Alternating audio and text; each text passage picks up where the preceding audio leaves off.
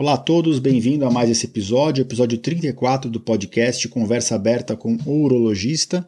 E hoje é um episódio um pouco diferente, é um episódio em que eu vou resumir o impacto que o Covid teve no ano de 2020, como foi o contexto geral na nossa vida de urologista em 2020 e com foco na vida familiar, na vida de consultório, na vida acadêmica, fazer um grande resumo aqui de como foi o nosso ano e do impacto que o Covid teve nesse ano complicado e completamente maluco que foi o ano de 2020. Após a música de introdução, o nosso episódio na íntegra. Sejam bem-vindos.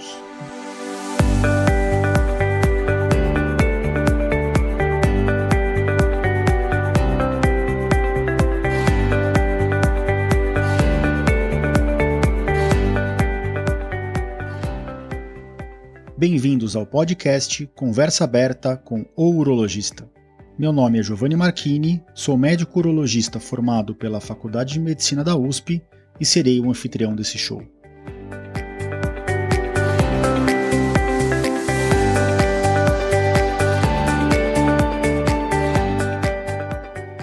Nesse podcast, queremos compartilhar conhecimento confiável e de qualidade sobre saúde. Com um formato único e inovador e sempre com o foco no paciente, nós vamos esclarecer as suas dúvidas, trazendo todos os ângulos das situações vivenciadas no dia a dia da urologia.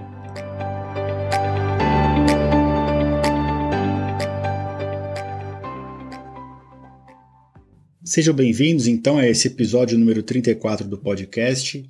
E hoje eu vou fazer uma retrospectiva do ano de 2020 na rotina nossa de urologia e o impacto que o Covid teve, que o Covid-19 teve nesse ano de 2020. Só para passar uns números gerais para vocês, em 2020 o, o, ano fechou com quase 8 milhões de infectados pelo Covid no Brasil e com quase 200 mil óbitos no nosso país. Então, um impacto gigantesco na, na, na parte de saúde. Acho que hoje nós estamos, eu tô na, a gente vai publicar esse episódio aqui no início de janeiro. É, quase ninguém deixa de conhecer alguém que já teve Covid, ou um amigo, ou um familiar, ou um parente próximo. Todo mundo conhece alguém que teve Covid e todo mundo conhece alguém que ficou grave ou até que chegou a falecer por causa dessa doença, essa pandemia que afetou o mundo ano passado e continua afetando o mundo agora. A gente tem os planos de vacinação já para o Brasil definidos e a partir do final desse mês começam as campanhas de imunização. Espero que pouca gente é, não, não adote essa, essa tática da, da vacina, porque no fundo é a nossa grande saída da pandemia, tanto do ponto de vista de saúde pública quanto financeiro. Né? Uh, eu vou dividir o episódio de hoje em, em impactos que o Covid teve. vou falar um pouquinho do impacto nas empresas, na vida acadêmica nossa, na vida de consultório na vida familiar e também na, na vida da internet, né, do como que foi o, o a nossa vida de, de mídia digital, para dar um pouquinho de contexto para vocês.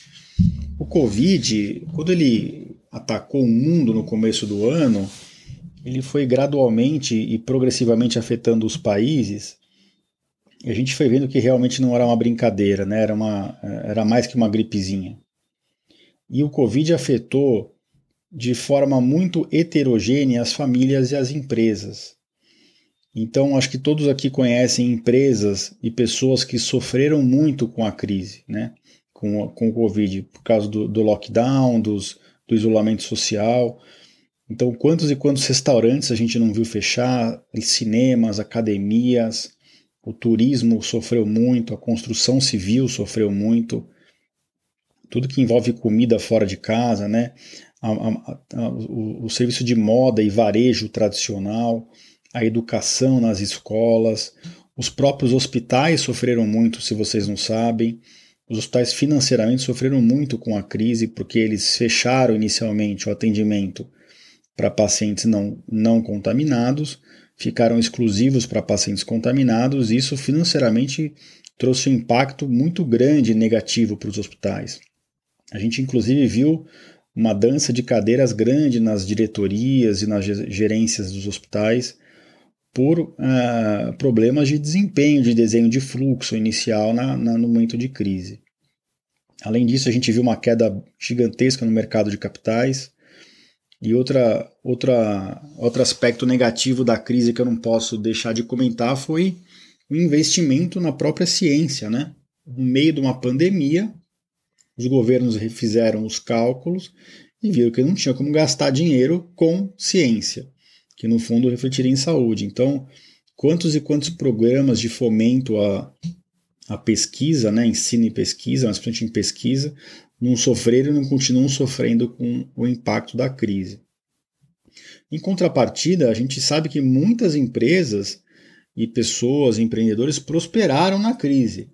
Então, empresas de logística uh, cresceram muito, empresas de que, de, por exemplo, restaurantes que, que expandiram a parte de entrega, de delivery, as empresas de medicina, de telemedicina, de consultas online, o próprio Zoom, né, que boom que teve, o Zoom cresceu em, em um ano que eles tinham de plano de crescimento para 10 anos, né. Outras empresas de tecnologia, outras empresas interessantes que prosperaram foram as empresas de desinfecção, os distribuidores né, de, de produtos e alimentos, os produtores de máscara, de álcool gel, de insumos hospitalares, muitas empresas prosperaram, muitas empresas surgiram e muitas empresas conseguiram prosperar se reinventando na crise. Né? As empresas menores conseguem uh, mudar o, o, foco delas de atuação de uma forma mais rápida. É lógico que nunca é fácil, né? Às vezes a pessoa está tão acostumada com aquele jeito de fazer as coisas, não é fácil um dono de empresa pivotar para algo diferente, mas a gente viu muita empresa se desdobrar e mudar o modelo de negócio e prosperar na crise. Então, nesse sentido, é um ano maluco, né? Enquanto um entrou na crise e foi à falência, o outro soube prosperar e se, se desdobrar, se camuflar na crise e, e conseguiu superar os momentos mais críticos aí do ponto de vista financeiro. Então, só, só isso já gera uma, um sentimento estranho dentro da gente, né? A gente viu tanta gente sem emprego, em contrapartida, tanta gente se dando bem. Né? E, então, e os diálogos mudam muito, né? Alguns reclamando, outros deixando de reclamar. Então, a gente tem que tomar cuidado porque a gente nunca sabe como a pessoa do nosso lado tá, né? Nessa, nessa, como ela ficou nessa crise, se ela perdeu alguém ou não e do ponto de vista financeiro, que impacta todo o restante da nossa vida. Ainda em relação ao Covid, eu queria lembrar que no começo, quando a gente entrou naquele isolamento inicial, que eu vou chamar de lockdown aqui, apesar de não ter sido um lockdown propriamente dito, né, quantas discussões a gente não viu em grupos de família, em grupos de amigos, em grupos de WhatsApp, né, quantas discussões calorosas, saúde versus é, é, economia, como se, se as duas coisas não caminhassem juntos, né? E, e quanto a gente que é da área da saúde se preocupou em tentar informar os, os nossos familiares, os nossos amigos, os nossos conhecidos, os nossos pacientes da gravidade da doença, tentando também não uh, alarmar demais. Eu vou ser bem sincero, eu, eu acabei alarmando algum grupo, alguns grupos de WhatsApp de amigos por receio de, de perder esses amigos, né? de não me sentir depois que eu não avisei o suficiente. E, e em alguns momentos a gente chegou a ter alguns atritos, é lógico que a amizade prevalece, né? E eu acho que eu consegui cumprir o meu papel de levar informação. Quem queria informação mais aprofundada, eu acabei mandando isoladamente para essas pessoas. Mas no começo teve um pouco de atrito, sim. E até hoje eles brincam que, que eu era o alarmista do grupo nesse sentido mas eu acho que a gente conseguiu chegar no meio do caminho aí, num, num balanço para não deixar as pessoas desesperadas, que é o que a gente tem visto na mídia, né? Se você assiste a mídia tradicional hoje, se acaba o jornal, uh, uh, dá vontade de, de amarrar uma corda no pescoço e se jogar do, do prédio, né? E inclusive a gente tem tido notícias de pessoas que realmente estão fazendo isso, né? O número de suicídios cresceu muito, a população está desesperada. E acho que a gente tem que achar o meio termo aí, dar suporte financeiro e psicológico para essas pessoas e tentar dar suporte médico também e evitar de assustar tanta população como a mídia tradicional vem fazendo. Ninguém está falando que a gente está lidando com uma doença leve, muito pelo contrário, eu já passei os números aqui: 200 mil óbitos em um ano só por um único diagnóstico. A gente tem os números dos hospitais, impressiona a gente, né? A gente vê 200 pacientes com o mesmo diagnóstico internado no hospital, a gente nunca tinha visto isso, mas também a gente alarmar a população de forma a, causar transtornos psicológicos e psiquiátricos, acho que é um exagero. Falando um pouquinho agora do, da vida acadêmica né, e de como foi o ano passado, o grupo que eu trabalho no Hospital das Clínicas é um grupo muito forte academicamente. Nós conseguimos manter um ritmo alto de, de produção científica. O ano passado nós publicamos nove artigos, foi o nosso recorde desde que esse grupo se uniu, né, esse, esse grupo de, de cinco, seis pessoas que são muito estudiosas. Tenho muito orgulho de, de participar desse grupo, o grupo de endurologia do Hospital das Clínicas. A gente publica em média 5 a 7 trabalhos por ano, que é um número expressivo, e o ano passado foram 9. Então foi, foi realmente uma, um desempenho grande, até porque a gente ficou preso em casa. A parte assistencial no HC ficou prejudicada, mas a parte acadêmica e de publicação conseguiu prosperar graças ao nosso grande esforço. Em relação a congressos, foram três congressos principais o ano passado, muitos congressos foram literalmente cancelados, alguns congressos foram transformados em congressos online. Nós somos nós foram três uh, grandes congressos mais o nosso UroUSP, a gente reviveu o UroUSP ano passado e foi um grande sucesso. A gente conseguiu fazer uma interface uh, online, mas com, com parte da participação dos, dos assistentes presencial eu acho que foi um, um, um desempenho excepcional da comissão organizadora e dos dois presidentes do Congresso. Eu fiquei muito feliz com o resultado. Acho que todo mundo gostou muito. Uma, uma, uma linha de, de, de raciocínio, de produção do Congresso que realmente surpreendeu todo mundo. E acho que em relação a congressos, apesar de não ter tido nenhum congresso 100% presencial, o nosso congresso se destacou nesse sentido. Apesar disso, a gente tinha eu tinha um congresso para ir em Roma, né, na Itália, um em Hamburgo, na, na Alemanha, tinha um congresso em Washington, nos Estados Unidos, e isso realmente faz falta, essas viagens. Geralmente eu concilio esses congressos com viagem em família, e a gente tinha muita viagem uh, legal, com congressos de alto nível alinhados para o ano passado, e esses congressos, a maioria foi adiado para esse ano.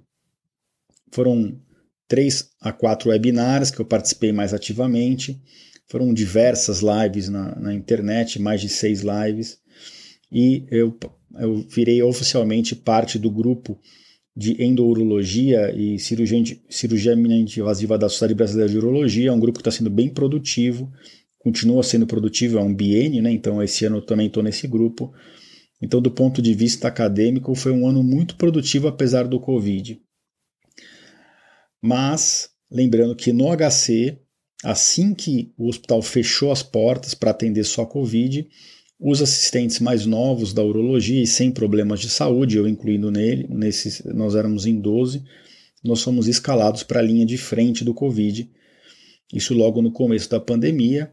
E o senso de dever falou mais alto do que o medo, e a gente não, não, não tinha para onde correr, não tinha como deixar de ajudar os nossos médicos residentes e, e principalmente os nossos pacientes e a diretoria do hospital, e a gente abraçou a causa. E isso gerou muita insegurança no começo. Não tenho medo de falar. Lógico que a gente tenta não transparecer isso no nosso dia a dia, mas se alguém aqui é, trabalhou de frente com o Covid no, medo, no, no, início da pandemia e disser que não teve nada de medo, essa pessoa precisa ser avaliada psi, psiquiatricamente, porque realmente é uma sensação muito estranha e foi bem complexo de lidar com isso no começo da pandemia. E vou aproveitar esse tema para fazer agora um resumo da vida familiar do ano passado, né? Por conta do Covid, o ano começou normal, mas depois por conta do Covid é, ocorreu uma grande mudança na dinâmica familiar, né? Pelo menos na minha. Uma vez trabalhando de frente para o Covid, com o Covid, todo dia se expondo, seja no HC, seja fora do HC, na nossa, na nossa rotina de consultório e de, de cirurgias, eu tinha que fazer uma mudança drástica em casa. Eu cogitei seriamente sair do meu apartamento para proteger a minha esposa e meu filho. Né? A gente tinha esse medo gigantesco no início. Eu tinha muito medo disso. Então a gente, eu acabei optando por ficar em casa, até porque eu senti que faltaria apoio psicológico. A minha esposa não gosta de hospital, ela não, não lidaria bem com a, com a situação. Eu via que ela tinha medo de mim, mas preferia ficar comigo do que sem, sem a minha presença. E a gente conversou muito sobre isso. E a gente resolveu que eu ficasse no nosso apartamento. Eu tenho um quarto de hóspedes, eu me mudei praticamente para o quarto de hóspedes, armário, tudo, banheiro separado e eu dormi bons meses no quarto de hóspede. É lógico que chegando em casa eu trocava de roupa, banho isolado e já com aquela vontade de dar um abraço e um beijo na minha esposa e no meu filho, e isso não podia fazer. E aí eu, eu ficava até com eles em casa, mas de forma um pouquinho mais isolada e dormia separadamente, tomava banho separadamente. Não sei se sou certo ou errado, mas foi o meio do caminho que eu consegui achar para não ter que sair de casa mas também para não ficar 100% junto com eles e, e, e, eu e minha esposa totalmente cientes do, dos riscos que a gente estava correndo, né? É, então, acho que a palavra que define esse início da pandemia, trabalhar com Covid de perto no HC, trabalhar com pessoas sem teste colhido fora do HC, eu acho que a palavra que define isso era medo. A gente estava com muito medo, receio, fiquei meses sem ver meus pais de forma presencial, tenho uma avó de 97 anos, como é que eu vou arriscar ver minha avó de 97 anos, né? Você fica naquele dilema, vai ver a avó porque você não sabe quanto tempo ela vai viver, se vai ser mais um mês ou mais cinco anos. Minha avó é guerreira, espero que viva esses cinco anos, mas a gente nunca sabe o dia de amanhã. Então a gente ficou, eu fiquei bons meses isolados da minha família. Todos os aniversários, praticamente o ano passado, a gente viveu online, né? O meu foi em março, já foi online. E aí a gente viveu mais de 10 aniversários em família online, inclusive do meu filho que fez dois anos, a gente tinha programado para tentar fazer uma festa para ele. Virou uma festa particular, eu, minha esposa e meu filho. Apesar que na filmagem parecia que era uma festa para 50 pessoas, a minha esposa se dedicou muito para esse aniversário, fiquei muito feliz. E a minha esposa fez 40 anos no ano passado, isso não, deixa, não poderia deixar passar em branco. A gente conseguiu é, compilar um monte de vídeo para ela, das amigas, família dela, minha família, a, mãe, pai, e ficou muito legal, muito emocionante o vídeo que, que a gente conseguiu produzir para ela, com as pessoas dando parabéns. Ela acho que eu consegui deixar ela bem feliz. Foi meu foi um dos meus presentes de aniversário para ela já que a gente não podia fazer uma grande festa, que é o que ela realmente merecia. E foi um ano sem muitos passeios, né, gente? A gente tinha esses congressos alinhados, esses congressos programados em Roma, na Alemanha, nos Estados Unidos. Isso, tudo isso caiu por, caiu por terra, né? Nossas férias caíram por terra. No HC eu nem podia tirar férias, então é, a gente, depois de algum tempo sem sair de casa, praticamente minha esposa ficou meses trancada em casa, nem no elevador ela pisava a gente começou lentamente a combinar uma vez por mês a viajar para algum lugar isolado, ou uma casa isolada na praia sem ninguém, ou uma casa isolada no campo sem ninguém, e, e por aí vai. A gente tentando né, tapar o sol com a peneira, né, compensar de alguma forma. Foram foram três, quatro viagens bem gostosas que a gente fez de fim de semana de carro para não ter contato com ninguém e para não, não se arriscar. Então, esse foi o resumo da, da vida familiar o ano passado. Vida familiar que se confunde com o resto, né? não tem como eu separar a minha vida familiar da minha vida acadêmica, da minha vida de consultório, da minha vida online. Então, as vidas elas, elas têm uma intersecção, né? Eu, eu sou muito metódico, eu gosto de separar dessa forma, mas é mais para ficar didático e, e, e até para facilitar o raciocínio. Então, passando um pouquinho para minha vida de consultório, né? Como é que foi a vida de consultório o ano passado? Acho que no contexto geral foi, uma, foi um ano bom. É, foram mais de 500 cirurgias realizadas. É um ano que todo, um número que todo ano cresce. É lógico que acho que o crescimento ano passado teria sido até maior, o que demonstra a qualidade do nosso trabalho, o comprometimento com os pacientes, né? sempre colocando o paciente em primeiro lugar. A maior parte das minhas cirurgias foram cirurgias de cálculo renal, cirurgias de próstata, mas a gente também opera muito mulher de incontinência urinária e, e, e muitas crianças, apesar do grosso ser pedra no rim e, e próstata, né, tanto doenças benignas quanto malignas. Muita cirurgia robótica ano passado. Em relação a consultas, foram, pelas minhas contas, mais de 1.400 consultas, dentro e fora do consultório, né, contando tudo, as operadoras de saúde que a gente atende dentro de alguns hospitais e as consultas de, de consultório privadas e as consultas no HC, né, do Sistema Único de Saúde, e a grande maioria das consultas de homens. No consultório foi mais ou menos 60 a 65% homem, né, o que mostra que a gente atende muita mulher, né, quase 40% do nosso volume de atendimento é, é, foram mulheres e, e isso é fácil de explicar. Mulher tem muita pedra no rim, mulher se cuida um pouco mais, vai no médico com mais facilidade do que homem. Mas é interessante jogar esse dado aqui para mostrar que realmente a gente não atende só homem, né? Muito pelo contrário, a gente opera, faz consulta e opera muita mulher na, no dia a dia da urologia. Agora, o Covid teve um grande impacto na, nossa rotina, tanto de atendimento quanto de cirurgias, né? Quando a pandemia iniciou, a gente fechou o consultório, eu sentei com os meus sócios, né?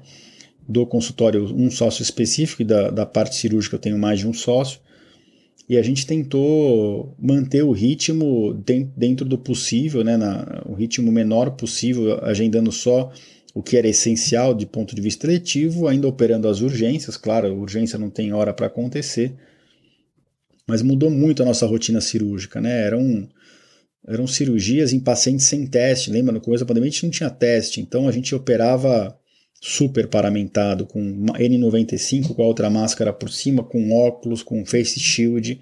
Isso é chato de operar assim, né? Porque muda a sua visão, você não está acostumado às vezes. A gente está acostumado a usar luva, óculos, máscara, mas mesmo para a gente que já está acostumado, esse, esse extra de equipamento chateava a gente. Com o passar do tempo, foram surgindo os testes, os testes rápidos. Então hoje a imensa maioria dos pacientes que a gente opera, a gente sabe se tem ou não Covid, ou se já tiveram. Né? Naquele começo estava tudo muito confuso.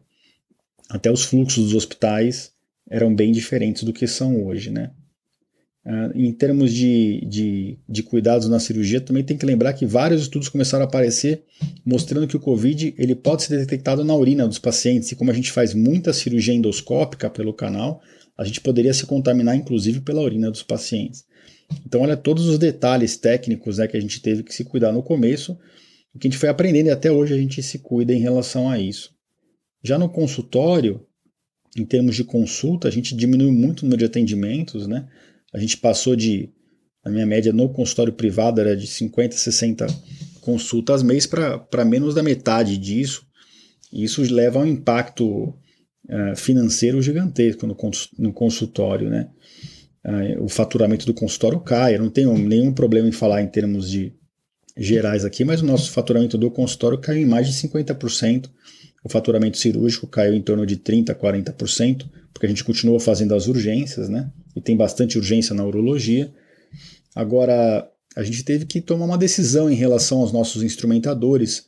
É uma equipe muito próxima, são pessoas conhecidas, amigas, que, que, que são nosso braço direito e esquerdo né, na, durante as cirurgias, além dos, dos, dos, auxiliares, mas os nossos instrumentadores em, em especial, eles têm um papel não só assistencial, mas também administrativo, eles conversam com a família dos pacientes, eles cuidam de alguma parte do nosso fluxo administrativo, e a gente decidiu que a gente rodiziaria os instrumentadores, mas que a gente daria apoio financeiro a eles, né? No momento de dificuldade, eu acho que a gente que está sendo impactado, mas que tem uma condição financeira melhor, tem mais, mais é, é, capacidade financeira até armazenada, a gente tomou essa decisão e manteve eles trabalhando é, da melhor forma possível, da forma mais segura. Nenhum deles precisou ficar afastado porque ninguém deles tinha problema de saúde grave, mas a gente meio que, que conseguiu fazer um rodízio junto com a chefe das instrumentadoras e combinou algo que foi legal para eles e para a gente, sem deixar a peteca cair. Em relação aos consultórios, a gente também tomou a decisão de não mandar nenhuma secretária embora, de não reduzir salário, né? Tudo que as nossas secretárias trabalho, no dia a dia, também no consultório, elas são nosso braço direito e esquerdo, e a gente levou isso em consideração. A gente chegou a dar 15 dias de férias para um e depois para outra no pico da pandemia, até para elas ficarem um pouco em casa com a família e se, se exporem um pouco menos. Mas em nenhum momento a gente reduziu o salário nem mandou ninguém embora. Então acho que isso foi uma atitude bem legal nossa, a gente ficou muito feliz de conseguir segurar isso. E à medida que os números foram caindo da pandemia, do meio para o final do ano, a gente conseguiu retomar a parte do faturamento das consultas e das cirurgias e voltar ao normal a, a, a rotina com as secretárias. E, e eu acho que elas ficaram bem gratas com isso e a gente ficou muito feliz de poder de ter essa, essa possibilidade de não ter que dispensar ninguém é, que pessoas em que a gente demorou tanto para treinar e que a gente confia tanto e tem tanta qualidade que a gente leva no nosso dia a dia ao nosso lado, né, caminhando junto com a gente. Bom, então em termos de consultório, acho que esse é o grande resumo. E eu queria agora terminar o nosso episódio aqui, que já até ficou um pouquinho mais longo do que eu imaginava, falando um pouquinho da vida de rede social, né, da vida de internet. 2020 foi um ano muito significativo para mim, muito especial no sentido de que eu finalmente tive tempo e tomei coragem para criar o meu podcast, né? Que é esse podcast aqui, o Conversa Aberta com o Urologista. Uh, eu fiquei meses, vou, vou dizer anos, porque não foram anos, mas foi pelo menos um ano e pouquinho estudando em como fazer um podcast, qual seria um formato que eu acharia legal, para interessante para os pacientes. E uh, eu acho que em, em maio de 2020 foi quando eu dei esse passo grande por que grande? Porque não é simples você criar conteúdo e, e tentar agradar e trazer é, informação de qualidade relevante para os pacientes semanalmente. A nossa vida de médico ela é bem conturbada, a nossa rotina de cirurgião é, é, é meio maluca. Tem, tem dia que a gente tem 10 cirurgias, tem dia que a gente não tem nada. Então, tentar encaixar a rotina de, de, de publicação de conteúdo de podcast no meio da vida de médico cirurgião urologista não era simples. Né? Até, até porque eu tinha na minha mente que eu não podia deixar faltar nenhum episódio nenhuma semana. Por mais complexo ou mais curto que o episódio fosse, eu gostaria de levar informação de qualidade útil para transformar a vida das pessoas, deixá-las mais informadas sobre a própria saúde, e isso não poderia faltar nenhuma semana. E eu consegui semanalmente publicar foram 32 episódios de podcast em 2020. As 30, depois que eu publiquei o primeiro, foram mais 31 semanas sem nenhuma interrupção. Então a gente conseguiu até nas férias eu deixar programados os episódios e trazer informação útil para vocês que são os ouvintes. E eu fiquei muito feliz com isso. Sem contar que nesse podcast eu consegui entrevistar meus pacientes pessoas que se tornaram próximas. Aqui no consultório a gente trata pai, mão, irmão, amigo, famílias inteiras e a gente conseguiu, eu consegui trazer é, alguns pacientes bem próximos para para dar a visão deles para vocês, de, do que eles enfrentaram em uma outra situação. Eu tive o prazer de entrevistar o meu pai, né, que para mim foi algo surreal entrevistar o seu próprio pai, que também é médico, aqui no podcast. Eu acho algo que eu vou levar pro, pro resto da vida, isso, e, e, e se eu tô aqui hoje é por causa dele, que sempre me incentivou, e é um dos ouvintes mais assíduos do podcast. Todo dia, toda semana ele ouve e me dá feedback sobre os episódios. E, e eu participei de outros podcasts, uh, do Lorenzo Tomé, alguns podcasts de vida de cirurgião. Então foi, foi muito legal esse, esse projeto e eu espero que em 2021 eu consiga de novo manter o ritmo e publicar em todas as semanas. O podcast não é a única mídia que eu uso, eu uso muito o Instagram. Eu comecei o TikTok no final do ano, publico algumas cirurgias, né? Dr. Giovanni Marchini, vocês conseguem ver bastante cirurgia lá. E, e, no TikTok, eu finalizei o ano com, com quase 8 mil seguidores, no Instagram com 12 mil, e foram mais de 150 posts no Instagram e mais de mil interações. E, então, eu acho que essa presença online ela está se concretizando. eu acho que é uma forma da gente levar de novo sempre aquela mesmo aquela mesma missão de levar informação para quem está procurando, para quem está precisando. Nem todo mundo consegue passar no consultório com a gente, então a gente tenta da forma mais divertida e mais séria e mais uh, completa possível levar informação para quem está buscando. E e por fim, eu queria terminar o episódio dizendo que eu fiz ótimos amigos esse ano, né? Algumas pessoas até eu já conhecia, o próprio Rodrigo Bomeni, que é endocrinologista, trabalha com mudança do estilo de vida, tem o programa Você Mais, tem lançou uh, outros, outros é, processos dele como diabetes a solução esse, esse ano, em 2020, e acho que algumas amizades se intensificaram. Então, o, com o Rodrigo a, a amizade se intensificou ainda mais. O Lorenzo Tomé do Saúde Digital, do SD Conecta, uma pessoa espetacular que está à frente aí da, da modernidade da saúde, acho que virou um amigo. O, o, o nefrologista José Neto, da, de BH, que tem o Nefro Academy e, e, também tem uma presença muito forte no Instagram, uma pessoa que eu admiro muito, ficou muito próximo. E no Novembro Azul, algumas pessoas ficaram muito próximas também. O Miguel Farilo, que me convidou para várias lives, e, e, a empresa dele, do Agrega, uh, conseguiu conciliar esse, esse, essas, essas, essas lives, esses, esses webinars de conhecimento para o público leigo e tentar motivar as pessoas a irem no médico quando elas precisam ir. Então, acho que eu, trouxe, eu tenho muito mais a, a, agradecer. Lógico que as redes sociais não são fáceis, a gente fica um pouco preso. Eu fico com triste quando eu não consigo publicar tudo que eu gostaria, quando eu não consigo interagir com todo mundo que me mandou mensagem. Tem esse, esse outro lado, né? Mas eu acho que tem muito mais. Se você souber colocar as, as, as barreiras e colocar as fronteiras na sua vida digital e na sua vida uh, física, eu acho que você consegue tirar muito mais proveito e, e, e, fazer muito mais amizades do que, do que você achar pontos ruins nisso, né?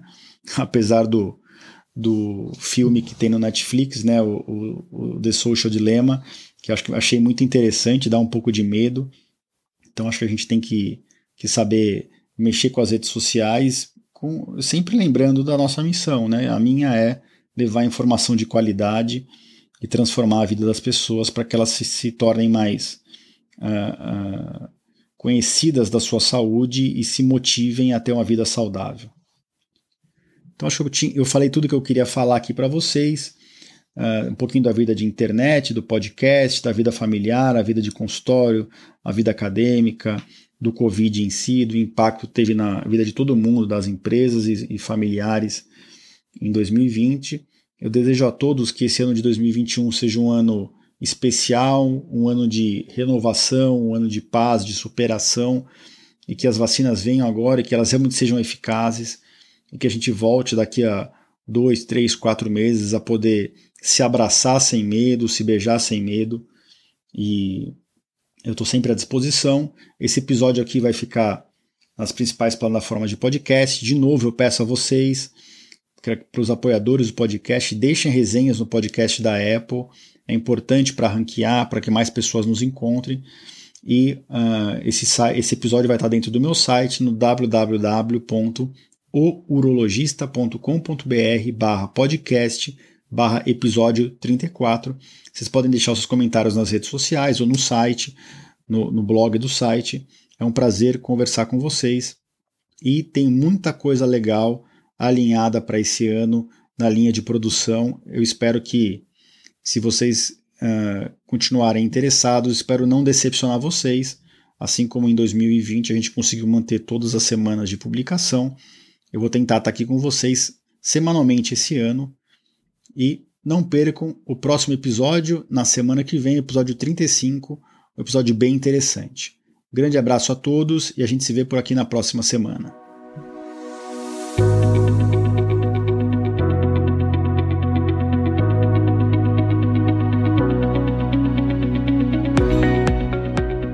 Você ouviu a mais um episódio do podcast Conversa Aberta com o Urologista. Mais uma vez, obrigado e até o próximo.